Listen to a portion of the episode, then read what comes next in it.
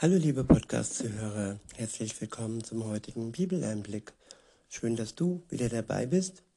Heute habe ich ein Kapitel aus dem Hebräerbrief. Es ist das Kapitel 10 und ich verwende mal wieder die Übersetzung Neue Genfer. Der erste Abschnitt ist überschrieben mit die unfassbare und bleibende Auswirkung dieses Opfers. In Vers 1 und folgende steht, das Gesetz lässt also nur ein Schattenbild der künftigen, der künftigen Güter erkennen, nicht deren wahre Gestalt. Mit seinen Jahr, mit seinen Jahr für Jahr dargebrachten und immer wieder gleichen Opfern kann es die, die vor Gott treten, niemals völlig von ihrer Schuld befreien. Ja, Opfer, Taten, unser Tun, dass wir, ja, bevor wir eine Beziehung mit Jesus haben, ähm, als Opfer gebracht haben. Im Katholizismus ist es beispielsweise so, dass meine Mutter einmal gesagt hat, ja, du kannst deine Schmerzen, deine Bauchschmerzen den armen Seelen opfern. Es wurde immer geopfert, geopfert man hat etwas gegeben in Gänsefüßchen und man hat gehofft, dass man dafür dann ja in den Himmel kommt. Aber es hilft uns nicht wirklich, so heißt der heutige Text und ich fahre fort. Beziehungsweise ich wiederhole nochmal den Abschnitt. Das Gesetz lässt also nur ein Schattenbild der künftigen Güter erkennen, nicht deren wahre Gestalt. Mit seinen Jahr für Jahr dargebrachten und immer wieder gleichen Opfern kann es die, die vor Gott treten, niemals völlig von ihrer Schuld befreien. Wenn es anders wäre, hätte man dann nicht schon längst aufgehört zu opfern? Ja, es gibt äh, religiöse Gemeinschaften, die, die stehen gut da, weil die Opfer immer wieder und wieder da gebracht werden und sie so reicher und reicher werden. Aber das Opfern an sich hilft nur denen, die das Geld bekommen. Und die, die opfern, ja, die bringt es nicht ins Paradies. Ähm, weiter heißt es, denn der Opfernde wäre ja mit einem einzigen Opfer für immer rein und seine Sünden würden sein Gewissen nicht länger belasten. Tatsache jedoch ist, dass die Menschen durch die Opfer alljährlich wieder neu an ihre Sünden erinnert werden. Ja, zum einen erinnert uns das Gesetz, die zehn Gebote an unsere Sünden. Unser Gewissen erinnert uns an die Sünden und auch die Opfer, wo man denkt, ja, durch die Opfer wird man rein gewaschen. Auch das erinnert uns an unsere Schuld. In Vers 4 steht, das Blut von Stieren und Böcken ist eben nicht imstande, Sünden wegzunehmen. Ja, es sind Tiere und es ist nicht möglich, durch das Blut von Tieren oder ja, wie es viele Satanisten auch tun, durch das Blut von Menschen, ähm, ähm, ja, seine Schuld zu bereinigen. Oder aber Satanisten führen ja nichts Gutes im Schilde. Insofern kann man das ja nicht irgendwie als Vergleich darstellen. Ja, es fiel mir nur so ein dass es auch Menschenopfer gab und noch gibt.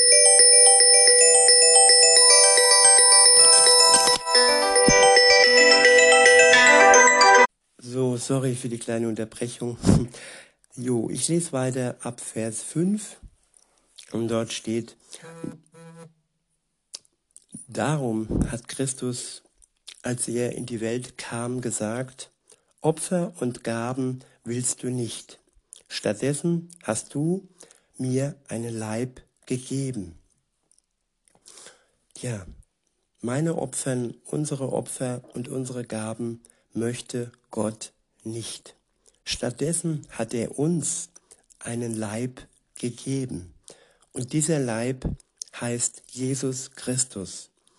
Er ist das wahre und einzige Opfer, das imstande ist, unsere Schuld wegzunehmen, uns rein zu waschen. Als einziges und wahres Opfer ist er dazu imstande.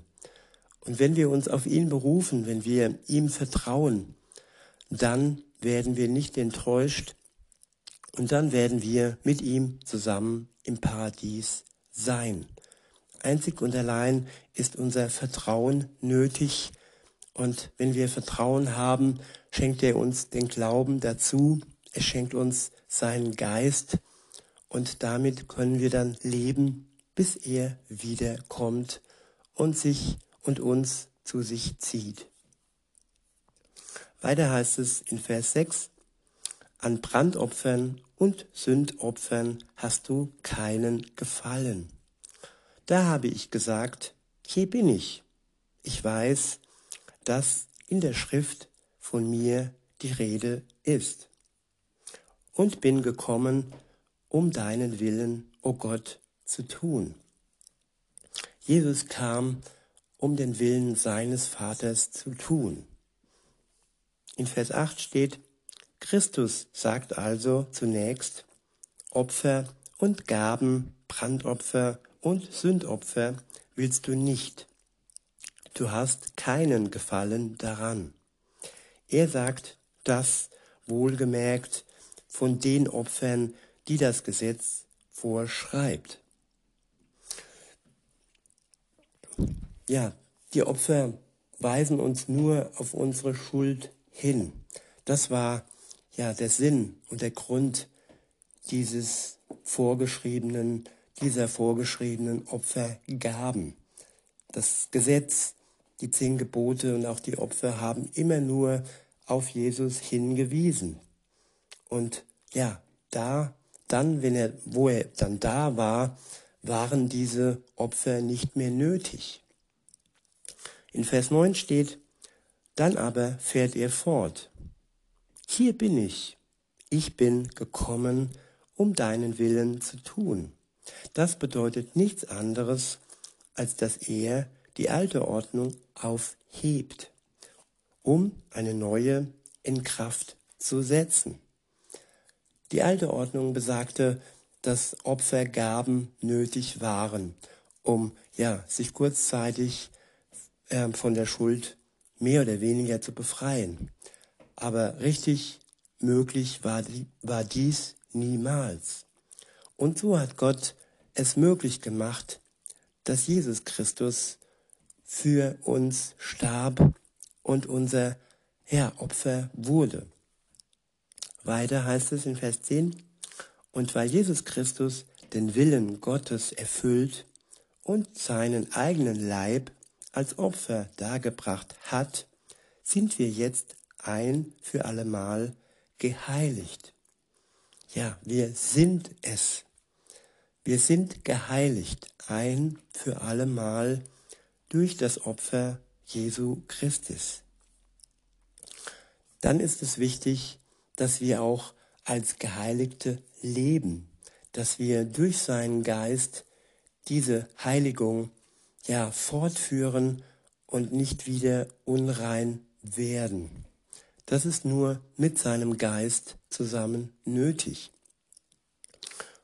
Weiter heißt es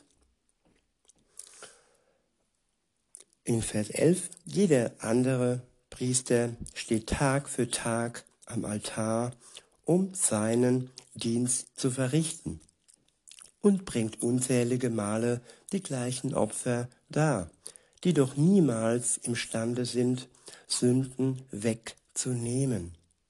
Christus dagegen hat sich, nachdem er ein einziges Opfer für die Sünden dargebracht hat, für immer auf den Ehrenplatz an Gottes rechter Seite gesetzt. Ja, das ist praktisch seine Belohnung. Er tat das Opfer für uns und sitzt ja dafür für immer auf dem Ehrenplatz bei seinem Vater im Himmel an der rechten Seite. Und weiter heißt es in Vers 13, und wartet seither darauf, dass seine Feinde zum Schemel für seine Füße gemacht werden. Ja, er wartet auf den Zeitpunkt, wo dann Gericht gehalten wird über seine Feinde. Das sind alle die, die ihn ablehnen, das sind alle die, die gegen ihn vorgehen und denken, sie wären selbst Gott, sie hätten die Macht über alles und jeden.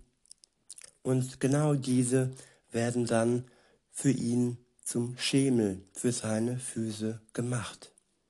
In Vers 14 heißt es, denn mit diesem einen Opfer hat er alle, die sich von ihm heiligen lassen, völlig und für immer von ihrer Schuld befreit. Ich wiederhole, denn mit diesem einen Opfer hat er alle, die sich von ihm heiligen lassen, völlig und für immer von ihrer Schuld befreit. Ja, er hat nur die heiligen lassen, die dies zulassen und nicht die, die es nicht tun. Viele denken, dass alle in den Himmel kommen. Viele denken, dass Gott ja alle Menschen lieb hat. Und ja, es ist ein bewusster Akt nötig. Man darf sich von Gott, von Jesus heiligen lassen. Es ist ein, ja, eine Tat, die über einem passiert. Durch das Vertrauen und durch den Glauben werden wir durch Jesus Christus geheiligt und werden dann für immer von unserer Schuld befreit. Wir müssen danach also keine Opfer mehr bringen, sondern das Opfer Jesu ist völlig ausreichend, das einmalige Opfer. In Vers 15 heißt es, das bestätigt uns auch der Heilige Geist. In der Schrift heißt es nämlich zunächst, der zukünftige Bund, den ich mit ihnen schließen werde, wird so aussehen. Ich werde, sagt der Herr, ich werde, sagt der Herr, meine Gesetze in ihre Herzen legen und werde sie in ihr Innerstes schreiben. Ja, im alten Bund war es so, dass die Gesetze auf Steintafeln gemeißelt waren. Und im neuen Bund ist es so, dass die Gesetze in unserem Herzen gelegt werden und wir durch den Heiligen Geist diese Gesetze auch tun können, weil wir Befreite sind, weil wir Geheiligte sind. Und weiter heißt es in Vers 17, und dann heißt es weiter, ich werde nie mehr an ihre Sünden und an ihren Ungehorsam gegenüber meinem, meinen Geboten denken. Ich wiederhole, ich werde nie mehr an ihre Sünden und an ihren Ungehorsam gegenüber meinen Geboten denken. Gott ist nicht nachtragend. Sobald wir geheiligt und erlöst worden sind von unserer Schuld durch die Tat Jesu, wird Gott nie mehr an das zurücksehen, auf das zurücksehen, auf unsere Sünden sehen, auf unseren Ungehorsam gegenüber seinen Geboten sehen. Und er denkt auch nicht mehr daran. Er ist nicht nachtragend. Wenn er verzeiht, dann ist es verziehen. Wenn er vergibt, dann ist uns vergeben. In Vers, Vers 18 heißt es, wo aber die Sünden vergeben sind, ist kein weiteres Opfer mehr dafür nötig. Ja, es gibt ja diesen Spruch, wir stehen ewig in irgendjemandes Schuld. Ja, nein, das tun wir bei Gott eben nicht. wenn unsere Sünden vergeben sind, stehen wir nicht mehr in seiner Schuld. Der nächste Abschnitt ist überschrieben mit Aufforderung zum gemeinsamen Festhalten am Glauben. In Vers 19 steht, wir haben jetzt also, liebe Geschwister, einen freien und ungehinderten Zugang zu Gottes Heiligtum. Ja, einen freien und ungehinderten Zugang zu Gottes Heiligtum. Bevor man uns, bevor Jesus uns vergeben hat, hatten wir keinen freien Zugang. Davor stand nämlich unsere Schuld wie eine Barriere, wie ein Vorhang vor dem Allerheiligsten. Und dieser Vorhang, diese Barriere ist zerrissen und aufgesprengt, nachdem uns Jesus Christus durch seinen Tod, durch sein Opfer und durch unseren Glauben vergeben hat. Weiter heißt es, Jesus hat ihn uns durch sein Blut eröffnet, diesen Zugang. Durch den Vorhang hindurch, das heißt konkret durch das Opfer seines Leibes, hat er einen Weg gebahnt, den bis dahin noch keiner gegangen ist. Einen Weg, der zum Leben führt. Ja, mit Jesus haben wir einen Weg zum Leben. Und ohne Jesus führt unser Weg in den Tod, ins ewige Verderben. Und mit Jesus führt der Weg ins ewige Leben. Weiter heißt es in Vers 21, und wir haben einen hohen Priester, dem das ganze Haus Gottes unterstellt ist. Deshalb wollen wir mit ungeteilter Hingabe und voller Vertrauen und Zuversicht vor Gott treten. Ich wiederhole, deshalb wollen wir mit ungeteilter Hingabe und voller Vertrauen und Zuversicht vor Gott treten. Ja, ungeteilte Hingabe. Oftmals ist es so, dass wir uns aufteilen, dass wir einen Teil ja, unserem Partner geben und dass wir einen Teil unserer Hingabe Gott geben. Aber wenn wir einen Partner haben, der ja nicht mit Gott unterwegs ist und wir uns diesem Partner hingeben, dann ja zerreißen wir uns. Und nur wenn wir einen Partner haben, der ebenfalls sich Gott ungeteilt hingibt, nur dann können wir diesen Zerriss vermeiden. Ja, das war auch der Grund, warum ich diese ganzen Breaks hatte, diese zwei längeren, weil ich einfach nicht mehr in der Lage war, mich ungeteilt Gott hinzugeben. Und mein Weg war, ja, zerrissen. Weiter heißt es, wir sind ja in unserem Innersten mit dem Blut Jesu besprengt und dadurch von unserem schuldbeladenen Gewissen befreit. Wir sind bildlich gesprochen am ganzen Körper mit reinem Wasser gewaschen. Ja, Jesu, Jesu Blut war rein. Und wir sind, wenn wir an Jesus glauben, besprengt mit seinem Blut und wir sind rein gewaschen von unserer Schuld.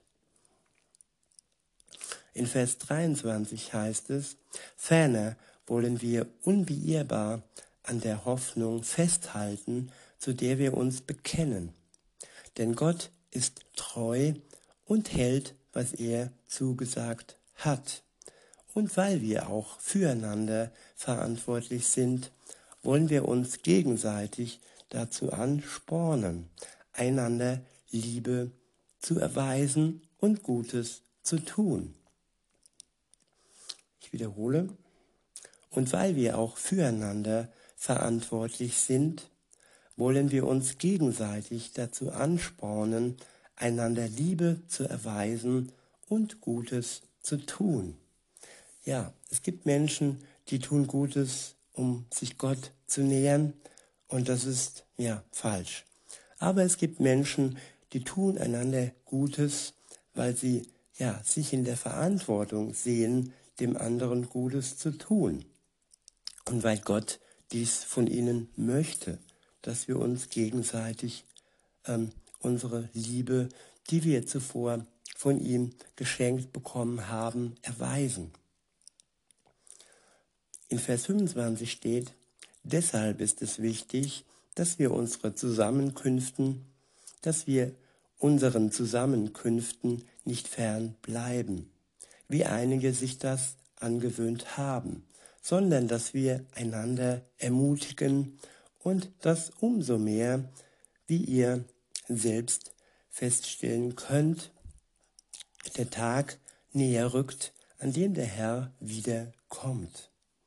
Ja, der Tag, der näher rückt und der Tag und die Zeit davor vor allem, sie wird auch schwerer werden. Denn der Widersacher Gottes weiß, wenn Jesus wiederkommt, dann hat er verloren. Und bis dahin versucht er noch so viele Menschen wie möglich zu sich zu ziehen. Und der Widerstand und die Verführung, sie wird umso größer, bis Jesus wiederkommt. Aber der Tag rückt näher und so sollen wir uns gegenseitig umeinander kümmern, dass wir stark bleiben und dass wir gestärkt sind durch die Liebe Gottes die wir uns gegenseitig erweisen. Der nächste Abschnitt ist überschrieben mit die Missachtung von Jesu Opfer und ihre Konsequenz. In Vers 26 heißt es, wenn wir nämlich, nachdem Gott uns die Wahrheit hat erkennen lassen, vorsätzlich und fortgesetzt sündigen, verwerfen wir damit das Opfer Jesu, das einzige Opfer, das Sünden wegnehmen kann.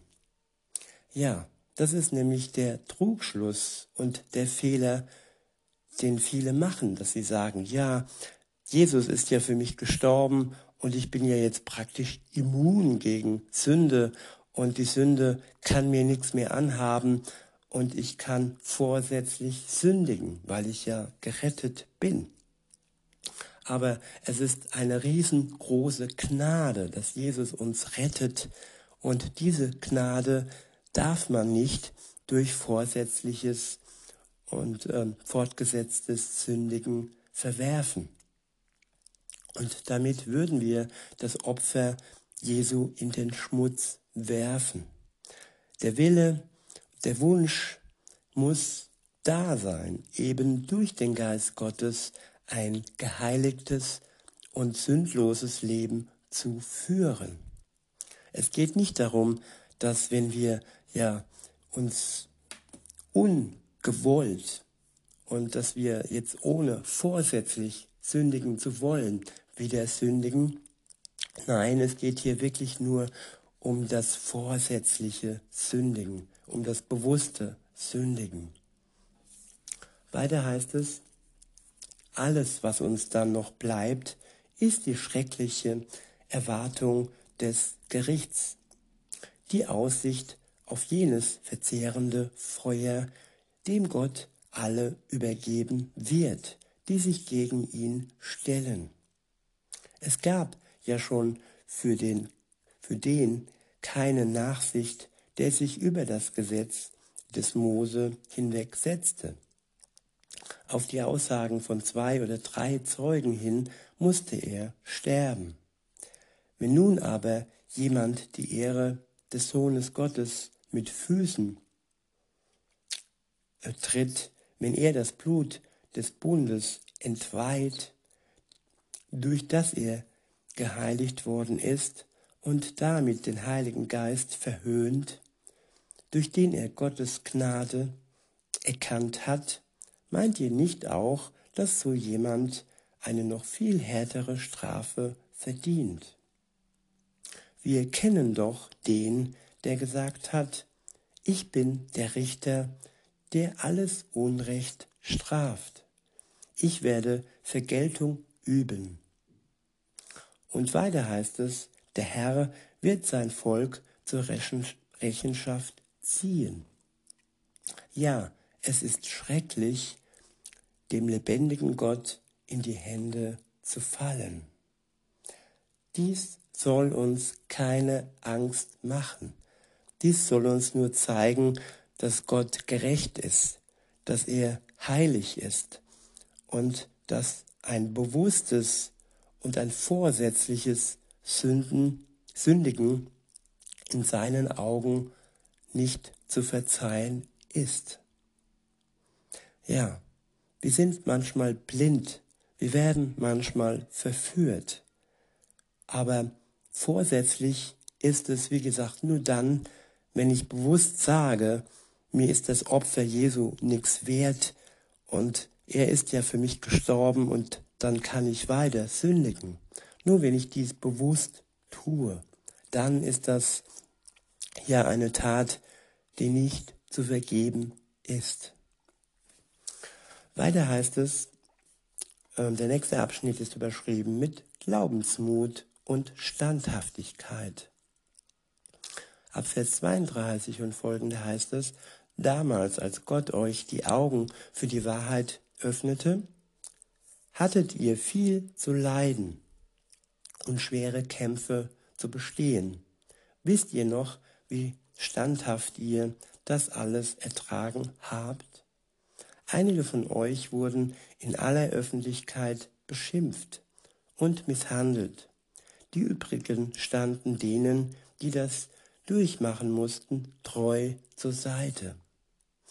Ja, denen treu zur Seite stehen, die in der Öffentlichkeit misshandelt und verspottet werden. Das ist ein Seite an Seite stehen, das ist Mitgefühl, das ist Liebe in ihrer höchsten Form. Weiter heißt es, auch mit denen, die im Gefängnis waren, habt ihr gelitten. Ja, die wegen Jesus im Gefängnis sind. Auch heute noch gibt es das zum Beispiel in Nordkorea und in vielen Bereichen des Islams, dass Menschen aufgrund ihrer, ihres Glaubens an Jesus Christus ja ins Gefängnis gesperrt werden. Und diesen Menschen beizustehen durch Gebete und wenn möglich auch durch Besuche, das ist wirklich das, was sich Gott wünscht. Weiter heißt es, und als man euch euren Besitz wegnahm, habt ihr das mit Freude ertragen, in dem Bewusstsein, etwas zu besitzen, was viel wertvoller ist und was euch niemand nehmen kann. Ja, der Glaube. Und darum geht es, geht es auch in Vers 35. Gebt diesen Glaubensmut jetzt nicht auf. Er wird einmal reich belohnt werden. Ja, was ihr nötig habt, ist Standhaftigkeit. Denn wenn ihr unbeirrt Gottes Willen tut, werdet ihr einmal erhalten, was er euch zugesagt hat. Wie heißt es in der Schrift? Nur noch eine ganz kurze Zeit, dann wird der da sein, dessen Kommen angekündigt ist. Seine Ankunft wird sich nicht verzögern. Und weiter sagt Gott, der, der sich auf mich verlässt und im Glauben fest bleibt, wird leben. Ich wiederhole, der, der sich auf mich verlässt und im Glauben fest bleibt, wird leben. Ja, fest bleiben, im Glauben, verbunden sein mit dem Geist Gottes und in der Liebe leben. Weiter heißt es, wenn er sich aber von mir abwendet, werde auch ich nicht zu ihm halten. Doch wir gehören nicht zu denen, die sich abwenden und sich damit selbst ins Verderben stürzen. Nein, wir gehören zu denen, die am Glauben festhalten und dadurch ihr Leben retten. ja, lasst uns alle zusammen am Glauben festhalten oder ja, macht ganze Sache mit Gott und vertraut ihm und lasst euch den Glauben schenken, wenn ihr ihn noch nicht im Herzen tragt. In diesem Sinne wünsche ich euch noch einen schönen Tag und sage bis denne.